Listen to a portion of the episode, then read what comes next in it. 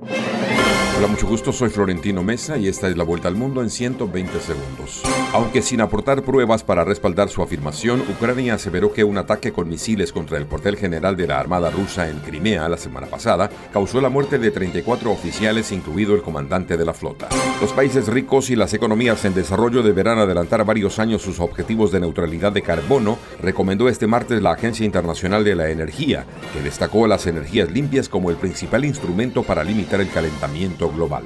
El gobierno de Australia afirmó este martes que el calentamiento del planeta amenaza a las cosechas futuras, mientras los gastos del gobierno en desastres por tormentas, inundaciones e incendios está subiendo. China se opondrá a la expansión gratuita de alianzas militares, afirmó la Cancillería de ese país, en la última de una serie de advertencias emitidas en momentos en que Washington profundiza sus alianzas de seguridad en la región Asia-Pacífico.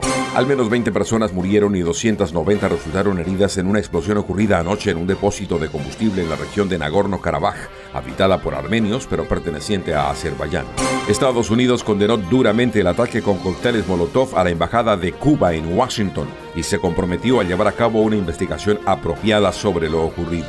Familiares de 43 jóvenes estudiantes normalistas desaparecidos en 2014 en México tras ser retenidos por la policía en localidad de Ayotzinapa reclamaron la falta de información en la pesquisa que realice el gobierno al conmemorarse nueve años del caso que sigue sin esclarecerse. La Fiscalía colombiana presentó una acusación por enriquecimiento ilícito y lavado de activos contra Nicolás Petro Burgos, primogénito del presidente Gustavo Petro, por lo que el hijo del mandatario irá a juicio. Petro Burgos habría recibido dinero con destino a la campaña de su padre.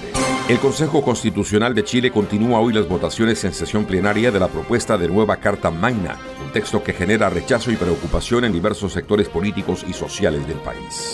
Esta fue la vuelta al mundo en 120 segundos. Ahora, las noticias de Colombia y el mundo llegan a www.cdncol.com. Somos cadena de noticias y el portal digital de las Américas. Noticias, deportes, salud, entretenimiento, análisis, América Latina y el mundo, radio y televisión en vivo, cadena de noticias. Cadena de